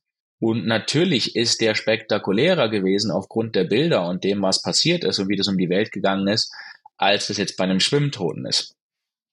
Aber ja. ich bei meinem zweiten Triathlon, den ich jemals moderiert habe, wo ich noch gar keine Ahnung hatte und die Veranstalter ganz jung war, da war, war Point-to-Point-Swim und die waren am Ausstieg, ich am Einstieg und wir waren über einen Knopf verbunden und plötzlich habe ich eine Durchsage bekommen vom Veranstalter zu, zu mir und meinem Moderationskollegen. Äh, wir haben einen Toten im Wasser, wir sind jetzt erstmal nicht erreichbar, ihr macht die Show weiter. Das war die einzige Info und dann hieß es, okay, gut, dann müssen wir jetzt entscheiden, was wir machen. Ja. Also bin da auch in, in so ein bisschen, ein bisschen ins kalte Wasser geschmissen worden. Das ist nicht, das ist nicht schön. Auf keinen Fall. Und natürlich drückt es die Stimmung. Aber dementsprechend, das war beim zweiten Rennen, habe ich, ist das ein Thema, das mich seit 14 Jahren beschäftigt, wo ich mich immer wieder mhm. mit auseinandersetzen kann. Und, und ich bleibe trotzdem mit dabei. Auch da geht's nicht um mich. Und wenn du dir Hamburg anguckst, die Freude trotz allem und die Erlebnisse einzelner Athleten, die ins Ziel gelaufen sind. Und auch kann man sagen, okay, es hat nicht jeder mitbekommen. Ist auch richtig so. Bis zu den Awards am nächsten Tag hat es jeder mitbekommen. Und trotzdem waren die Awards voll. Weil, und da finde ich auch überhaupt nichts falsch mit, natürlich in so einer Trauer für einen anderen Athleten, finde ich, darf man trotzdem sein eigenes Erlebnis, für das man alles gegeben hat, auch genießen. Das macht einen nicht zu einem schlechteren Menschen und es gab so viel Aufschrei in der Öffentlichkeit, schon während des Rennens. Wir brauchen nicht darüber zu reden, das hätte man medial wahrscheinlich direkt nach dem Unfall besser darstellen können. Mhm, mh. Da sind Entscheidungen gefallen, das ist, äh, wie sagt man so schön, way below my pay grade. Aber du hast dann Leute, die wissen alles besser. Und die drücken alle ihren Schmerz von außen mit und so weiter. Und irgendjemand hat so schön gesagt, Kinders, vergesst mal eine Sache nicht, der Schmerz hier gerade gehört der Familie des Verstorbenen. Und das ist richtig in meinen Augen. Und die sind in mein, aus meiner Sicht auch die einzigen, die, die die Position haben, zu äußern oder darauf zu bestehen, sie finden, das Rennen sollte abgebrochen werden. Ja, ist eine interessante Perspektive und stimme ich dir auch insgesamt komplett zu. Und ich hoffe einfach, dass sowas nicht mehr so schnell wieder passiert, aber wir wissen es auch. Ich es auch. ist halt nun mal leider so, Ironman ist Extremsport und das wird jetzt nicht der letzte Todesfall bei einem Ironman gewesen sein. Und in dem Fall war es ja jetzt auch ein offizieller, kein Athlet. Meistens sind es ja dann doch Athleten, die dann auch häufig beim Schwimmen irgendwie versterben. Ja, ähm, das ist so. Ich musste auch ganz ehrlich sagen, das ist ein Bereich, mit dem kenne ich mich nicht aus. Das ist auch nicht, nicht mein Tanzbereich. Was da jetzt die Statistiken sind, es gibt dann immer wieder Menschen, die sagen, statistisch gesehen, wenn man als auf, auf die Zahl der Menschen zählt, wie viele Menschen jedes Jahr bei einem Ironman an den Start gehen, zu wie viele im Grobschnitt pro 100.000 Menschen in der Bevölkerung in dem und dem Zeitraum sterben, sagen äh, viele, oh, ja, ist wahrscheinlich wäre, wenn jetzt die 100.000 nicht an den Start gegangen wären, diese 14, die pro Jahr sterben oder wie auch immer, mhm. auch gestorben. Kann ich nicht beurteilen. Geil ist es nicht und ich wünsche mir auch, im Idealfall hätte ich gerne ein, kein Rennen mehr in der Zukunft, wo jemand stirbt. Fürchte nur, dass es nicht realistisch ist. Ja, das fürchte ich leider auch, aber ich würde sagen, wir ja, wir wenden unseren Fokus jetzt auch mal auf andere Themen, die vielleicht wieder etwas positiver sind. Ja, schöne Idee. Würde ich auch sagen. Letzte Frage noch zu dem Thema Moderation und Kommentatoren-Dasein. Inwiefern erfüllst du dir da wirklich auch deinen Lebenstraum? 100 Prozent. Traum. Als Teenager mal machen wollen. Ich habe ich hab, äh, im lokalen Turnverein und am 800 Seelendorf die Jahresfeiern moderiert. Ich habe meinen Abiball moderiert. Ich habe meine Hotelabschluss Feier moderiert. Ich habe als Teenager Erinnerungen daran, wie ich bei Freunden meine Mutter und die Mutter von Freunden die Treppe runter moderiert habe, bevor es außer Haus zum Abendessen ging und so weiter. Von daher volle Erfüllung eines Traums. Und bis heute ist es ein Traum. ja, da kannst du dich sehr glücklich schätzen, weil ich glaube, nicht jedem Arbeitnehmer oder jeder Arbeitnehmerin gelingt es, wirklich den Job zu machen, der einem komplett erfüllt und du hast dieses Glück und dessen solltest du dir auch bewusst sein. Und jetzt ist ja im Moment der Jonas Deichmann bei dir. Wir haben es am Anfang des Podcasts auch schon angesprochen. Ja, erste Frage erstmal, was hältst du denn von seinem Projekt 120 mal rot hintereinander? Ich glaube, es spricht für sich alleine, dass ich gesagt habe, ich habe ausreichend Langdistanzen in meinem Leben gemacht. Ich suche nach neuen Sachen. Ich mache nie wieder eine Langdistanz. Und jetzt bin ich bereit, bei ihm zweimal hintereinander mitzumachen. Ich glaube, das sagt alles darüber aus, was ich von seinem Projekt halte. Du findest das ziemlich geil. Ja. Und zwar, weil er es kann. Deswegen finde ich das geil. Und er macht's, weil er kann, weil er es kann. Ja, also für mich ist es halt auch unvorstellbar. Ich meine, du hast selber auch schon angesprochen, wenn man einen Ironman macht, man fühlt sich den nächsten Tag ja wie tot. Du hast ja auch selber schon einige Ironmans bestritten und auch noch andere Abenteuer. Und er will es halt einfach 120 Mal hintereinander machen. Und ich frage mich halt, wie geht das? Aber irgendwie, ich, ich bin mir sehr, sehr sicher, aber dass er das schafft. Schau es doch mal aus einer anderen Perspektive an. Bevor du deinen erst, äh, ersten Ironman gemacht haben, und es wird, werden viele Hörer verstehen, Ja. nach deinem ersten Sprint hast du dich gefragt, wie kann ich jemals im Leben einen Ironman machen? Und dann hast du trainiert und hast längere Distanzen gemacht und hast den Körper dran gewöhnt. Und zack, hast du einen Ironman gemacht und hast gesagt, das war geil, ich mach noch einen. So. Und das ist genau das Ding. Genau das Gleiche. Ich habe auch nach meinem ersten Ironman hat mich jemand gefragt, ob ich mit ihm Race Amer Across America machen möchte. Ich dachte mal, bist du, bist du völlig auf? Was ist denn los mit dir? So ein Wahnsinn mache ich niemals. Das kann ich gar nicht. Und kurze Zeit später habe ich meinen ersten Bikepacking-Trip fast dreieinhalbtausend Kilometer durch Westafrika gemacht und angefangen, Ultradistanzen zu fahren. Und heute sage ich, ja klar, logisch, warum denn nicht? Race Across America, easy. Grob. Nicht ganz easy, aber machbar. Ja, ja, ja. Wobei ich auch schon sagen muss, man ist ja doch auch, wenn man dann 15, 20 Stunden trainiert, schon ganz schön kaputt. Und ich nehme an, dass ein Jonas Deichmann da wesentlich mehr trainiert. Und dann das Körperliche ist das eine, aber auch diese mentale Energieleistung. Es ist, also es ist wirklich beeindruckend. Auch der Triathlon um die Welt. Ich weiß nicht, was ich krasser finde. Also es sind beides für mich unvorstellbare Geschichten. Es ist wirklich für mich auch es ist einfach Abenteuersport. Es ist für mich jetzt nicht irgendwie, ich sag immer, Ironman ist die Distanz, wo für mich dann eigentlich Wettkampfsport aufhört. Also Ironman ist für mich noch wirklich Wettkampfsport, wo es eher um ja auch sportliche Leistung und sportliche Normen geht. Und ich finde, das, was der Jonas macht, ist halt eher Abenteuersport. Da geht's auch um sportliche Leistung, aber das Mentale und einfach diese Energieleistung, die steht für mich da doch mehr im Zentrum als jetzt bei einem Ironman, wo es jetzt vielleicht Patrick Lange versucht, nochmal Hawaii zu gewinnen. Ja und nein. Also der Grund, weshalb er das macht, ist, um mal zu gucken, was körperlich geht. Und nicht nur das Abenteuer zu haben. Deswegen macht er diese Challenge 120. Also, ich habe ja jetzt mal so ein bisschen Training mitmachen können. Ja. Also sagen wir mal so, äh, da ich ja noch im Wiedereinstieg bin, habe ich letzte Woche zum Beispiel das Schwimmen und Laufen nicht mit ihm gemacht und hatte trotzdem 21 Trainingsstunden in der Woche. Mhm, mhm. Äh, und er läuft dann halt einfach nochmal 120 wellige Kilometer obendrauf und schwimmt dann nochmal so um 20 momentan. Also der macht momentan jede Disziplin sechsmal in der Woche. Boah, das ist wirklich irre. Ja, und wie fühlst Ja. du dich jetzt so nach den ersten harten Einheiten mit ihm? Generell gut, aber sagen wir mal so, das Gespräch heute war, oder gestern Abend war, ob ich, ob ich dann heute wieder dabei bin. Sage ich, nee, Jonas, ich hatte jetzt wieder drei, drei ordentliche Tage, ich mache jetzt Ruhetag. Sagt er, ja, nee, nee, morgen ist ja Ruhetag. Wir fahren nur so 90 bis 100 und laufen lockeren 20er drauf. Da ist meine Definition eines Ruhetags momentan etwas anders. Aber das kommt halt auch von einem Mann, der bei seinem America Twice am einen Tag schreibt, uh, passiert mir selten, aber ich fühle ein bisschen meine Achillessehne. Ich mache morgen mal locker. Und dann Mhm. ist er, glaube ich, 41 Kilometer gelaufen und hat am nächsten Tag, habe ich mit ihm gesprochen, und sagt, das ist voll geil. Ist halt einfach so ein, so ein ruhiger, so ein kurzer Tag. Ist einfach so entspannend gewesen und der Körper ist wieder super da. Weiter geht's. Gefühle, die ich nach 41 Kilometern so generell selber nicht habe. Ja, es ist wirklich unvorstellbar. Ich kann es nur immer wiederholen. Und ist er jetzt bei euch auch untergebracht oder hat er ein eigenes Hotel? Der ist im Van. Der Typ ist ein Outdoor-Mensch. Der schläft schön im Van, duscht im Pool, wo er eh schwimmen geht. Das ist ja eh schon Luxus für ihn. Und äh, steht hier irgendwo auf dem Parkplatz und genießt das Leben. Ja, verstehe ich. Und was mich jetzt sehr interessieren würde, Jonas Deichmann ist für mich eine sehr faszinierende Persönlichkeit und hoffentlich kann ich irgendwann mal auch mit ihm im Podcast sprechen.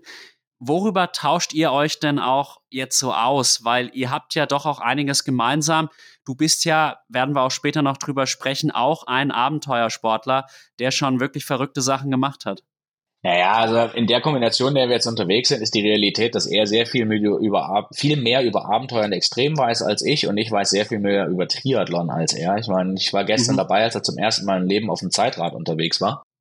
Ähm, und da kann man sich viel austauschen. Aber es ist ein unglaublich netter, auch, auch unterstützender Mensch, der toll findet, wenn Menschen Abenteuer sind. Also das ist tatsächlich so, ähm, wir achten jetzt ein bisschen drauf, weil moderne Welt, soziale Medien, man muss die Geschichte ja auch ein bisschen erzählen, aber wir haben tatsächlich so auf unserer ersten sechs Stunden Ausfahrt, äh, als er hierher gekommen ist, festgestellt, wir haben einfach nur durchgeredet und völlig vergessen, Fotos und sowas oder irgendwas zu machen. Also es gibt sehr viel Austausch.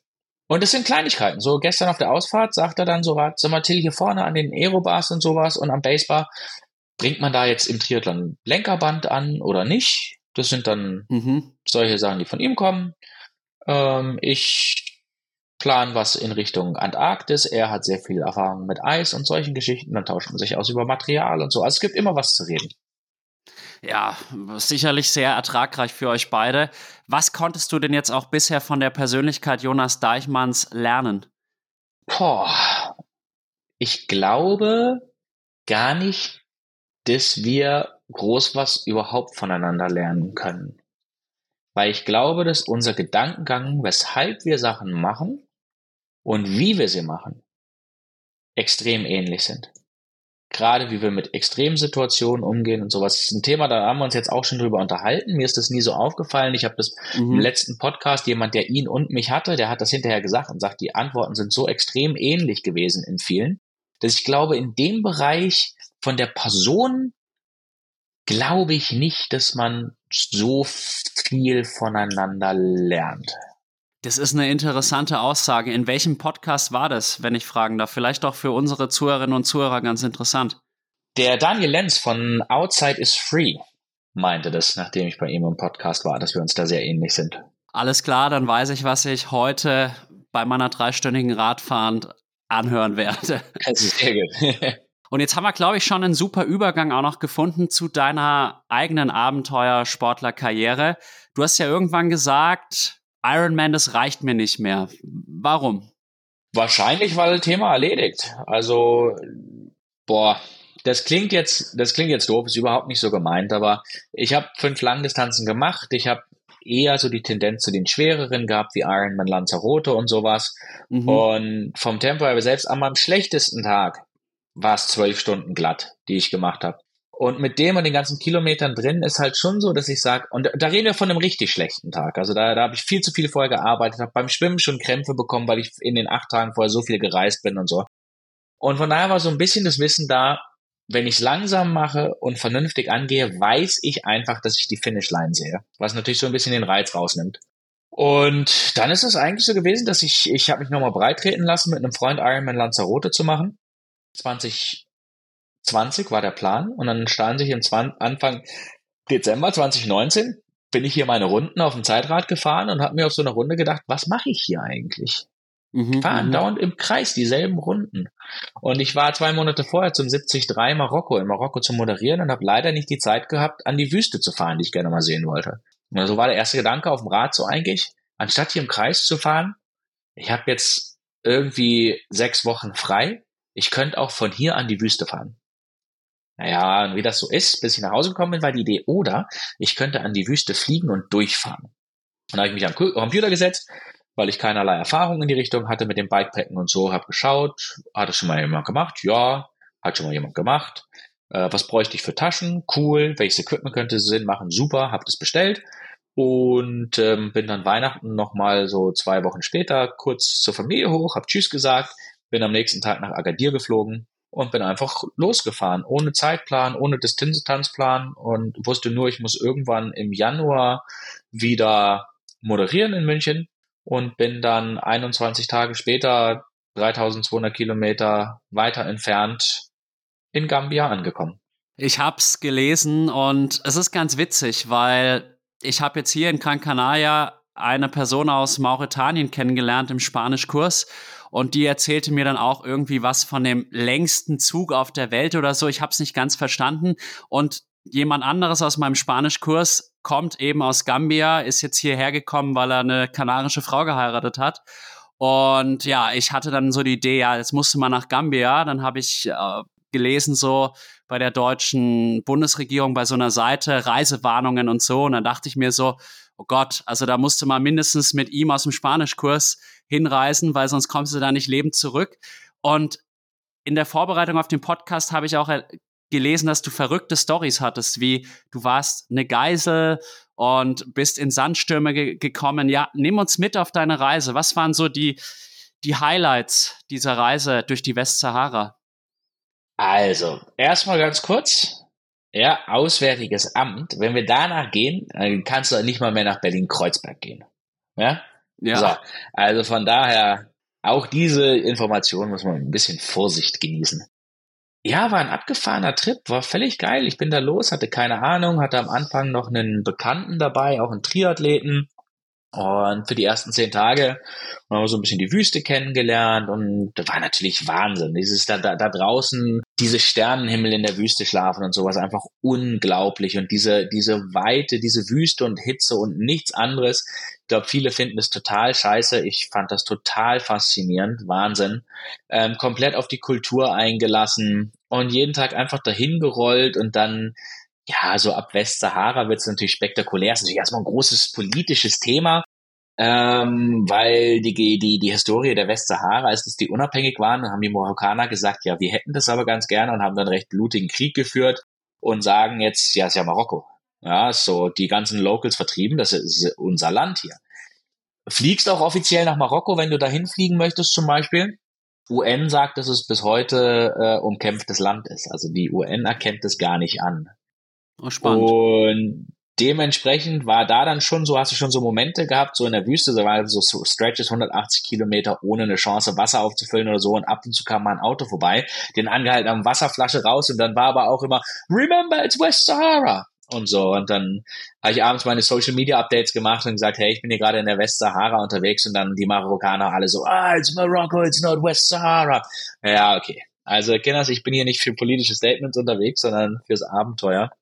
Mhm. Ähm, tolle Erlebnisse gehabt, wie an irgendeine Tankstelle im Nichts kommen und eigentlich was kaufen wollen und dann sitzt der, der Clerk da rum und hat sich gerade Mittagessen gekocht und dann wird sofort eingeladen und dann mischst du mit denen mit den Händen in, in dem Essen rum und hast keine Ahnung, was du isst und was da in dich reinsteckst und sauber sahen die Hände auch nicht aus und du denkst nur, hey, weißt du das, dafür gibt's Tabletten, immer rein mit dem Zeug in den Magen, das gehört einfach dazu.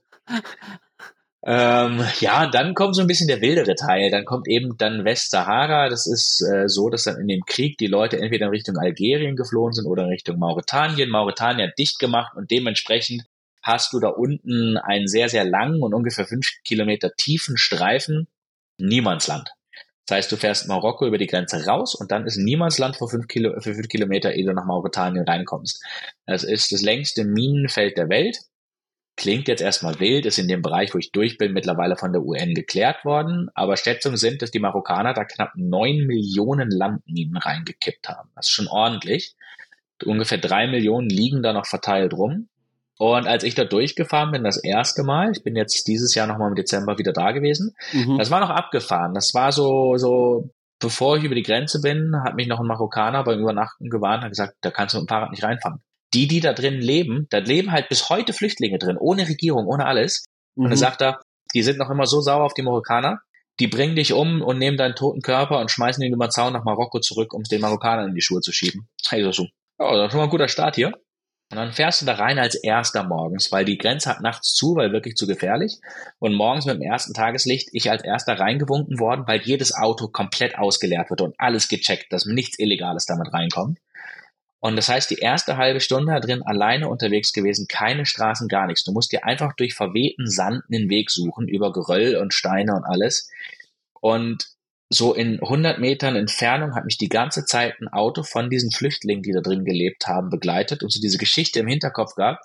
Aber es war doch zu spannend und zu fasziniert, weil durch einfach, du fährst da vorbei an Karkassen von Autos, die noch auf Landminen explodiert sind und so weiter.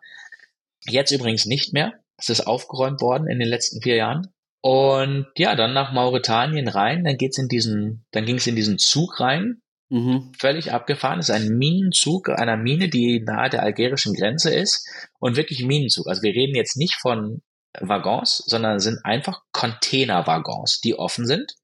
Und da wird aus der Wüste das, der ganze Eisenabbau an die Küste gefahren, auf ein Schiff geladen und dann fährt der Zug zurück und hält ganz kurz an der Küstenstadt nur die Bu. Kannst du reinklettern in den Container und dann fährt der Zug los und dann bist du innerhalb von drei Sekunden pechschwarz von dem ganzen Eisenstaub, der da drin ist. Die Temperatur in der Wüste fällt nachts auf drei Grad. Du schläfst auf dem Metallboden dieses Containers. Also es ist körperlich unglaublich hart, aber eine, ein abgefahrenes Erlebnis dann morgens mit den ersten Sonnenstrahlen in der Wüste, wenn die Wärme in den Körper zurückkommt, nachdem du nachts irgendwie mit fremden Menschen gekuschelt hast, um nicht zu erfrieren und dann einfach da auf dem Containerrand sitzt und durch die Wüste fährst und so. Also unglaubliches Erlebnis. Und von da ging es dann mit dem Rad gute 650 Kilometer durch die Wüste zurück äh, in die Hauptstadt. Und auf der Strecke, ja, bin ich dann in so einen Sandsturm gekommen. Ich würde sagen, so mittlerer Klasse. Also jetzt war jetzt nicht so, wie man das aus irgendwelchen äh, Filmen kennt. Aber es war ausreichend, dass LKWs und Autos irgendwann äh, aufgehört haben zu fahren, weil die Sicht einfach nicht mehr vorhanden war. Ich bin auch an zwei sterbenden Kamelen, die von LKWs angefahren worden sind, vorbeigekommen und du hast mhm. halt wirklich so oder ich habe so, so 10, 20 Meter am Stück noch sehen können. Der Rest war einfach eine gelbe Wand. Und der Wind durchgeblasen, äh, der, der Sand. Und ich wusste, okay, ich habe noch 120 Kilometer, bis ich auffüllen kann in der Wüste. Ich kann nur so und so viel mitnehmen. Also anhalten ist keine Option. Ich muss weiter. Ich habe einfach die, die Ration. Ich wusste auch nicht genug über Samtstürme, wie lange die halten, musste da durch. Und dann kam so ein eine Tankstelle irgendwann und der Sandsturm hat aufgehört, dann habe ich ordentlich aufgefüllt und dachte, jawohl, durchgeschafft, bin losgefahren. Fünf Kilometer später ging es wieder los und mir ist mein Pedal auseinandergefallen. Und dann musste ich die letzten knapp 150 Kilometer erstmal in die Hauptstadt, so mehr oder weniger einbeinig rollen. Ähm, das, äh, der Pedal war so aufgebaut, das ist eine Hülse auf einer Achse und diese Hülse ist runtergekommen und ließ sich auch nicht mehr festschrauben. Das heißt, ich konnte die schon immer mal wieder ja. vorsichtig anbringen und einklicken, aber musste brutal das Knie reindrücken, damit der Fuß nicht zur Seite wegrutscht, sonst rutscht es runter. Und dann, ja, also fokussierst du ja nicht mal drauf, also das Ding immer wieder weggerutscht. Und dann aber sehr, sehr geile Geschichte. Das Rad, das ich gefahren bin, weil es alles spontan war, habe ich von Dan Craven, ehemaligen namibianischen Profiradfahrer bekommen, der mittlerweile Stahlräder baut. Mhm. Und da habe ich eine Story gepostet, war auf diesem Rad unterwegs und da sagte er, hey, wenn du es bis in Senegal schaffst, ich habe letztes Jahr noch Tour de Senegal da gemacht, ich kenne Radmechaniker. Dann habe ich mich also dann nochmal 235 Kilometer von dort aus, äh, von Nokshot in, in Mauretanien bis nach St. Louis durchgewirkt. Dachte irgendwann, das war jetzt der fatale Fehler, weil mir wieder der Fuß vom Pedal gerutscht ist und dann ist immer unten also diese Hülse abgefallen, mit der man einklickt. Und mittlerweile waren es Sandstraßen. Es ist erstmal in so einem Sandhaufen verloren gegangen und so weiter und hab's dann zu diesem Mechaniker geschafft und einfach nur geil. Der hat äh, dann irgendwelche eine Team gewinnen. Da kommst du noch San, San Luis so und der ist so, so voller Freude, kein Problem, und kriegen wir gefixt und dann fährt er los ja, in eine ja. Richtung, kommt eine halbe Stunde später wieder mit so einer Tüte mit eigentlich einem Haufen so Rost drin und in diesem Rosthäufchen irgendwo sind so zwei alte Pedale. Shit, passen aber nicht zu meinen Cleats. Also in die andere Richtung weggefahren. Halbe Stunde später mit einem neuen Rosthäufchen gekommen. Haha, passende Cleats gefunden. Und so. Und dann bei ihm eingeladen worden und mit der Familie übernachtet und bei denen auf dem Fußboden gekocht. Und, und du musst ja wirklich so, also das ist dann, this is Africa, ne? Also da, da ist, sitzt auf dem Steinboden und alles mengt auf dem Boden im Essen rum und dann läuft die Ziege durchs Essen und so weiter. Also völlig wild. Ähm, geile Bekanntschaften noch an, in dem Moment gemacht also völlig skurril. äh, in, in, ich habe in Nouakchott in Mauretanien in der Hauptstadt dann einmal drinnen übernachtet zwischendurch wieder und habe dann den Bikepacker und den Backpacker kennengelernt. Am nächsten Tag ist jeder seines Weges gegangen. Den Bikepacker habe ich unterwegs wieder getroffen. Der ist dann an dem Tag die kompletten 235 Kilo mit mir bis an die Grenze des Senegals gefahren. Der Backpacker war weg und einen Tag später am Nachmittag nach dem ganzen Kochen und allem sage ich, oh, ich gehe mal vor die Tür mitten in St. Louis ich vertrete mir mal die Füße, läuft in dem Moment in St. Louis dieser Backpacker vor der Tür vorbei. Und so ja. ist sich wieder getroffen, dann ist der mit eingeladen worden, dann haben wir noch eine Nacht zusammen da verbracht, dann bin ich weitergefahren, dann haben sie eine Nachricht geschickt am nächsten Tag, er hat sich jetzt entschlossen, er hört mit Backpacken auf, er will jetzt auch Bikepacking machen, war aber 1,95 groß, das einzige Bike, das sie in St. Louis für ihn gefunden haben, halbwegs passend in der Größe, war ein Beach Cruiser und deshalb fanden sie dann lang St. Louis seine erste Tour mit so einem Rucksack auf dem Rücken äh, nach Dakar auf dem Beach Cruiser runtergefahren und so. und ähm, ja, ich bin dann auch weiter nach Dakar, was eigentlich mein Ende sein wollte. Und Dakar ist mit Abstand die beschissenste Stadt, in der ich jemals im Leben war. Also es hat bei allem Abenteuerlichen und ich mag Dreck und sowas einfach nichts Tolles gehabt. Nichts. Es sind 40 okay. Kilometer Industriegebiet rein. Es sind diese tollen Surferstrände sind völlig für den Arsch. Es sind so 100 Meter breit schön gemacht und links und rechts schwimmen dann die toten Ziegen und äh, die Abflussrohre und alles ins Wasser rein. Es ist nicht cool laut, sondern scheiße laut, Smog bis zum Umfallen, du kannst schier nicht drin atmen. Ähm, vom Verkehr her so schlimm, dass ich auf der Autobahn dann lieber wieder rausgefahren bin. Ähm, LKW-Fahrer versuchen, die, äh, versuchen dich absichtlich von der Straße zu schießen und so.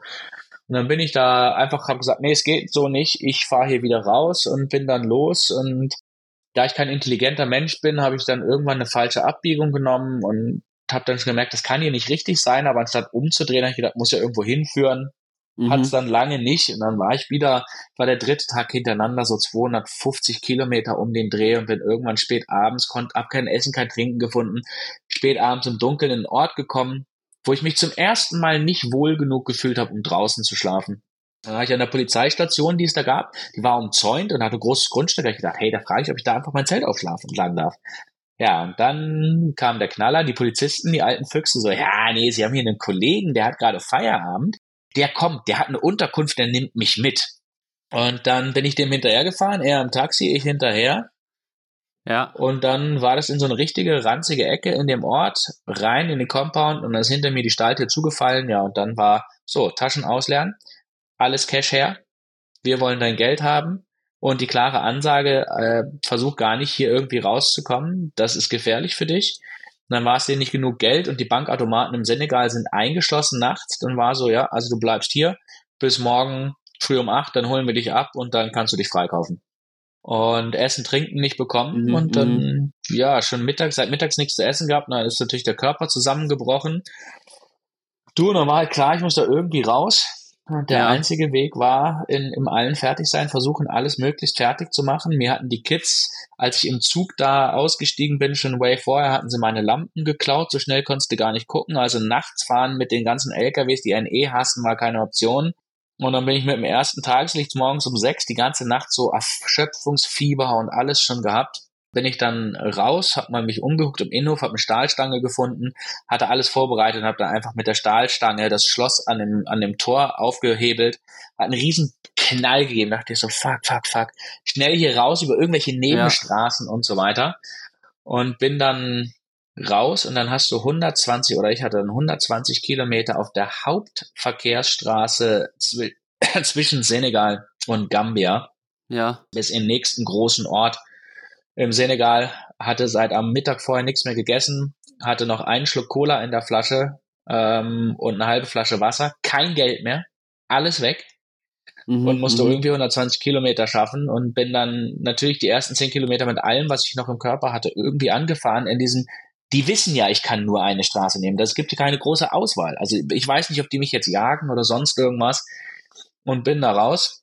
Und dann sind sie nicht gekommen und dann war halt ein unglaubliches Erlebnis, was Kopf und Körper angeht. Also wirklich leer, nichts ja. zu essen, nichts zu trinken, nur Gegenwind bis zum Umfallen.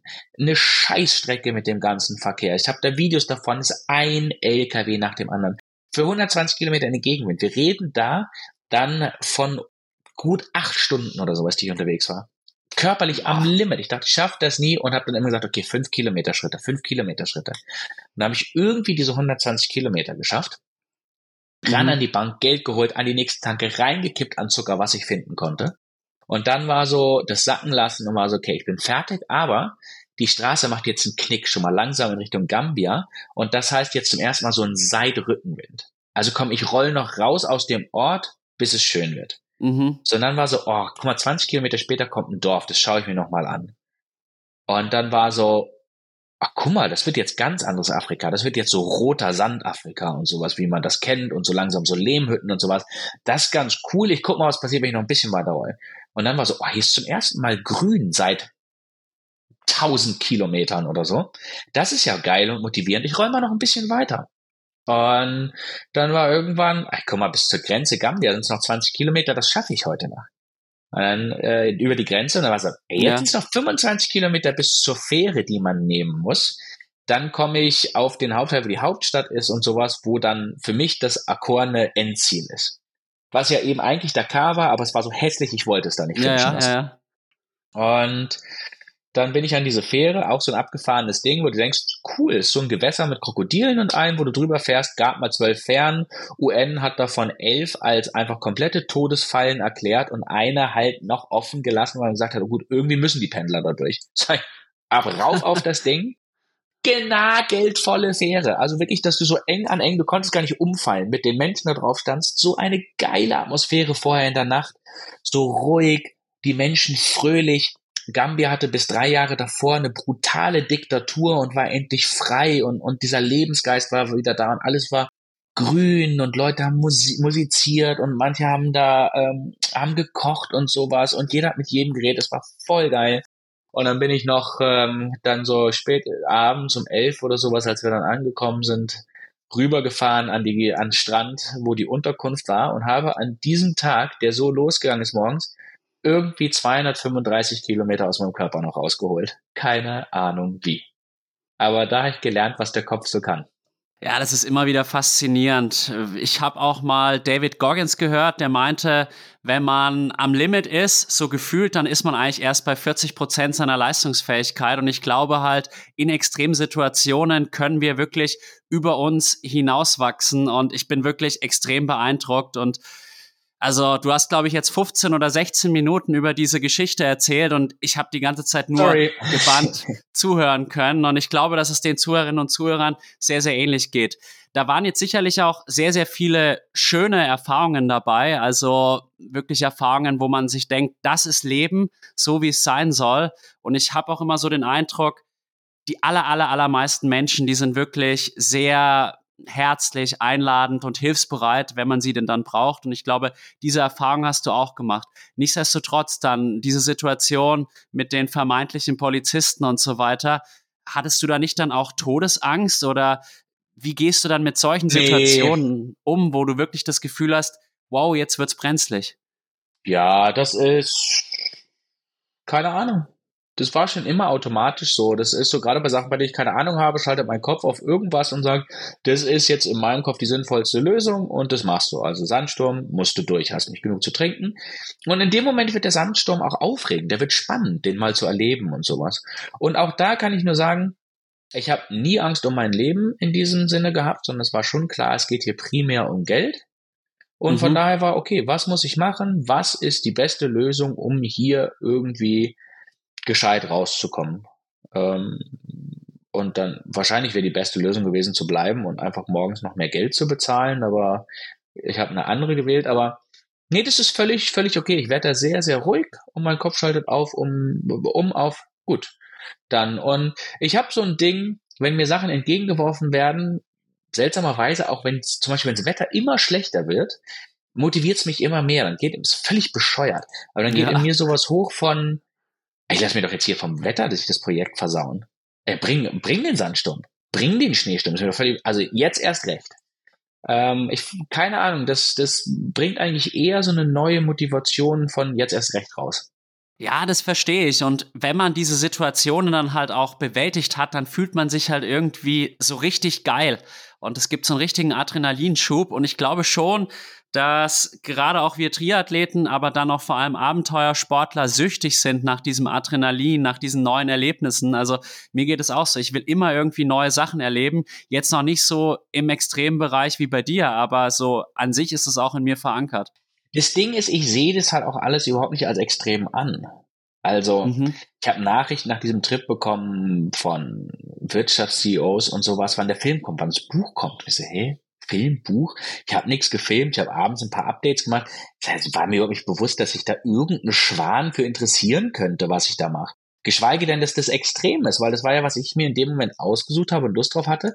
Also ich, ich gehe da nie mit dran mit, oh, ich mache mal was Extremes, sondern ich mache einfach nur was, auf was ich Bock habe. Und dann ist es halt mhm, auch so. Mhm. Und genauso sind es diese Situationen, wenn unterwegs was passiert. Ich sehe die nicht als extrem an. Also ich habe ja eben einen Artikel dann geschrieben für zwei Magazine hinterher. Und wenn ich mir den jetzt durchlese, dann lese ich mir das durch und denke so, ah, okay, ich verstehe, warum sich Leute Sorgen gemacht haben. Ich habe da abends aber immer völlig unbedarft von gepostet, weil das ist ja alles, also ich fand das nicht dramatisch, ich fand das nicht, nicht speziell, ich war halt jetzt einfach so die Situation, so irgendwas funktioniert da ein bisschen anders. Also ich, ich mache nichts von den Dingen, um irgendwie sagen zu können, ich will was Extremes machen. Mhm, mh. Das ist ja, ich kann dir noch nicht mal sagen, wonach ich Projekte aussuche. Das ist einfach so, ich fahre hier mit meinem Fahrrad im Kreis und habe ganz viele tolle Ideen und von zehn Ideen bleibt eine im Kopf hängen. Und ich kann dir nicht erklären, warum, aber die werde ich dann nicht mehr los, also muss die erfüllt werden. Das klingt fast wie so ein Instinkt, den du dafür hast. Ja, keine Ahnung. Kann sein. Das ist auch ganz komisch. Ich glaube, ich kann mich da ziemlich gut selber verarschen, weil ist dann immer auch, wenn ich was Neues mache, dann sage ich, ja, lass das mal richtig machen, lass das mal gleich, gleich groß machen und so weiter. Und dann sagen viele, und dann sage ich auch mal, und ich hole mir auch das richtige Equipment dafür, weil ich mache das danach ja eh weiter. Und dann sagen auch immer so meine Eltern und Familie und Freunde ja. so, jetzt Frau, jetzt guck doch erstmal, ob es dir gefällt oder sonst irgendwas.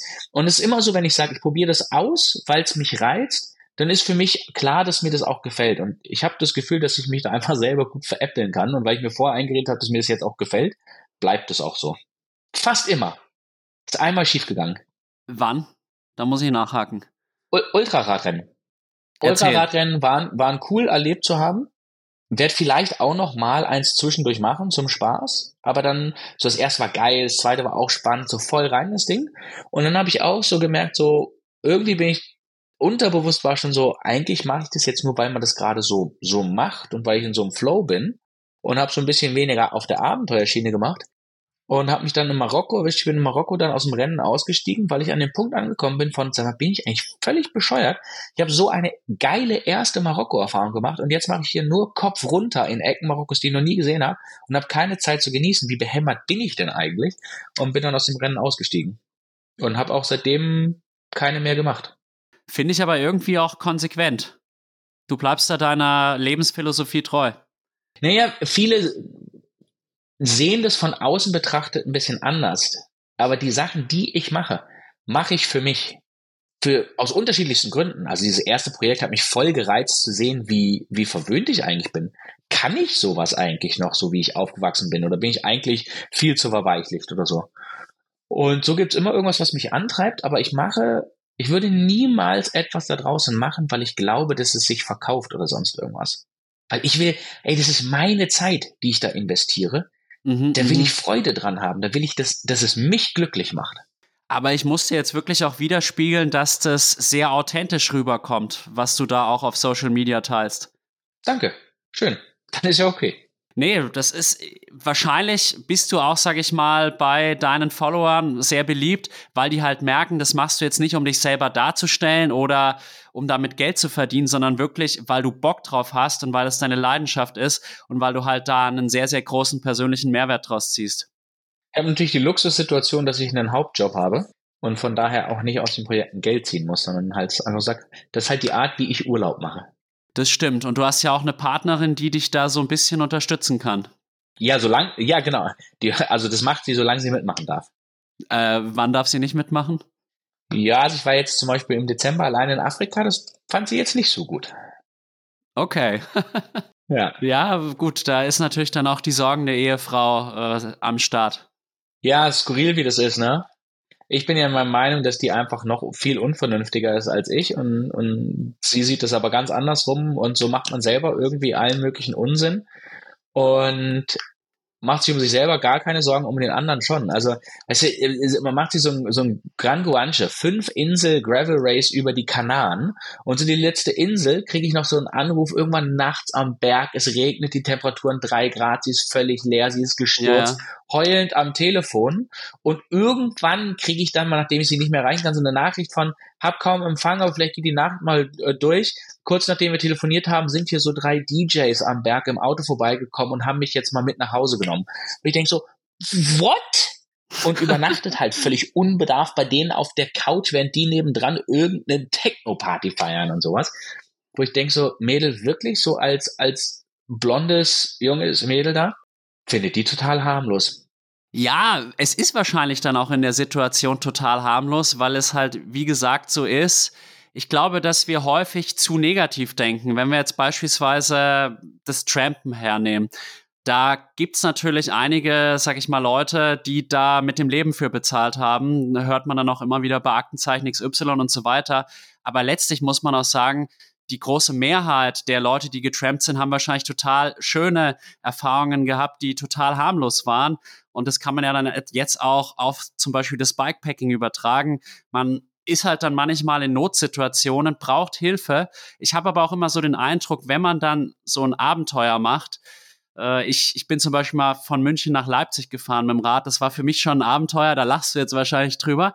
Aber auch da hatte ich halt irgendwie mal Probleme mit der Radtechnik und so. Und ich habe immer das Gefühl, genau dann, wenn du nicht mehr weiter weißt, dann ist noch mal irgendwie so ein Lichtblick am Horizont und es geht irgendwie doch weiter. Und das finde ich halt total prägende Erfahrungen. Und ich glaube, deswegen ist es halt auch so, dass man es immer, immer wieder erleben möchte, wie jetzt zum Beispiel deine Frau Annika und du. Äh, ja, und nee, lache ich gar nicht drüber, über die äh, München-Leipzig-Tour. Finde ich sehr geil. Also das ist auch was, was mir ganz wichtig ist, nach außen zu bringen. Das Abenteuer ist, was für dich Abenteuer ist. Mhm. Und es muss nicht immer das Extreme sein. Also für mich ist es ein Abenteuer, das ich super gerne zwischendurch immer mal mache, ist mir Annika das Rad und ein Zelt schnappen und einfach nur einen Overnighter. Keine Ahnung, wo es hingeht ja. zu machen. Voll schön. Oder wir haben, ähm, als es wieder jetzt angefangen hat, besser zu gehen, sie war ja auch verletzt, haben wir eine Tour gemacht, das Zelt gepackt und nicht genau wissen, wo wir rauskommen, haben einfach gesagt, wir fahren von Spanien mal nach Frankreich rüber, in Etappen mal gucken, wie lange der Körper kann und suchen einfach, wir fahren, bis wir ein richtig geiles Croissant gefunden haben. Ist ein richtig schönes Abenteuer in sich gewesen. Und äh, das ist mir total wichtig. Das ist, mir geht's auch, ich, ich, ich wünsche mir, dass Leute mehr das einfach mal machen was mhm. sie, von was sie träumen und sowas. Aber eben auch nicht denken, oh, es gibt diesen ganzen extremen Scheiß, das ist ja voll peinlich, was ich mache. Nein, ist voll geil. Also das Dümmste überhaupt, was ich erlebt habe in diesem ganzen Bikepacking-Bereich und sowas. Ja, ja, da ja. schreibt mich ein Kumpel an und sagt, hey, eine Freundin von mir fährt mit dem Rad von Garmisch nach Barcelona, Bikepacking-Trip. Ähm, und wenn jemand unterwegs mal eine Couch für sie hat und sowas, sagt doch mal Bescheid. Hab ich gesagt, klar, komm in Girona vorbei, letzte Etappe vor nach Barcelona fährst, voll geil. Die hat ein halbes Jahr vorher angefangen, Rad zu fahren und macht als erste Tour Garmisch-Barcelona. Wie geil ist das denn bitte, ja? Und da kommt die hier an und erzählt Geschichten, wie ihr wildfremde Menschen ja. Shit auf Social Media gegeben haben. Sie soll sich aufhören, eine Bikepackerin zu nennen und sowas, weil sie schläft ja drinnen und nicht draußen und das ist überhaupt nicht real und sowas. Da kann ich auch nur Neudeutsch sagen, go F yourself, ihr Penner. Ja, kann ja. ich mich nur anschließen. Da ist einfach zu viel Judgment einfach und ich glaube, das hat Social Media in den letzten Jahren einfach nochmal befeuert. Und ich sage immer so, leben, leben lassen, damit würde unsere Gesellschaft so im Allgemeinen, glaube ich, mal ganz gut fahren. Völlig bescheuert, aber tatsächlich als Beispiel gesagt, wenn du 20 Jahre lang zu Hause bei dir auf dem Dorf denselben Weg zum Bäcker gefahren bist, dieselben 500 Meter, und dich nach 20 Jahren entscheidest, weißt du was? Ich fahre mal eine andere Route zum Bäcker. Abenteuer. Ja. ja? Absolut, kann ich mich nur anschließen.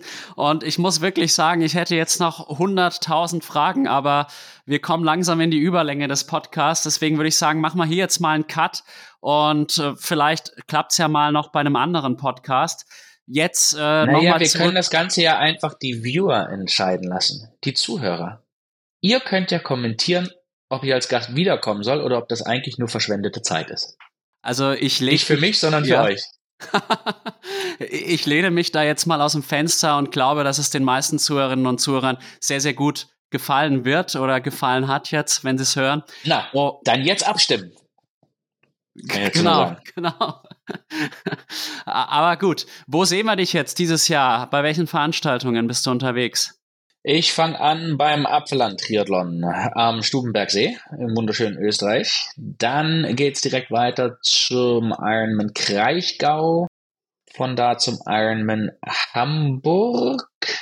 Dann kommt auf deutschem Boden, nee, dann kommt Luxemburg 73, dann kommt Rot, dann kommt Hamburg Triathlon und dann ist so ein bisschen Sommerloch, weil ja viele Events verschoben haben aufgrund von äh, Olympische Spiele und Europameisterschaft. Da mache ich dann zwischendurch so Sachen wie Arena Games und Super League Triathlon, bin in der Welt unterwegs bin dann zum Ironman Frankfurt wieder zurück und mache dann so das übliche Gedeck noch mit Duisburg und Erkner weiter mit zu Ende.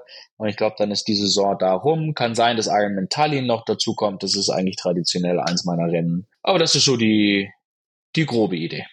Klingt sehr, sehr gut. Und sportlich bei dir äh, stehen ja die zwei Langdistanzen an mit dem Jonas Deichmann und irgendwie ein anderes Abenteuer noch, was du im Kopf hast?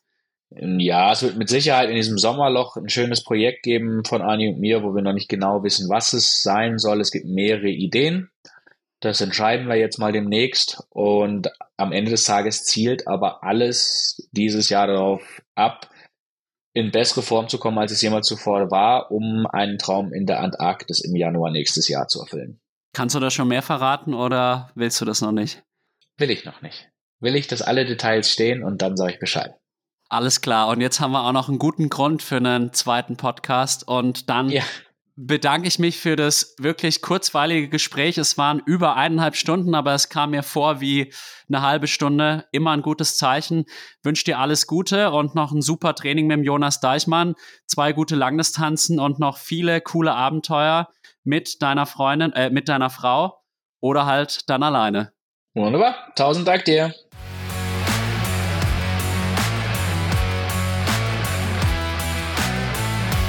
Ich hoffe, dass euch die heutige Folge mit Till Schenk genauso viel Freude bereitet hat wie mir. Ich habe es wirklich als extrem kurzweilig und spannend empfunden und freue mich schon auf weitere Gespräche mit Till.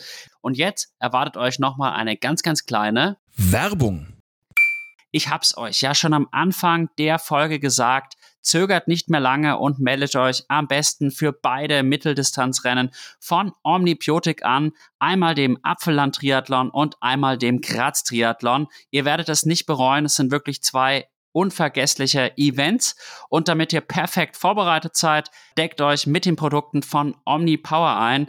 Sie sind wirklich hochverträglich und damit könnt ihr definitiv nichts falsch machen. Und in dem Sinne wünsche ich euch weiterhin viel Spaß beim Zuhören und bis ganz bald, euer Alex. Ende der Werbung.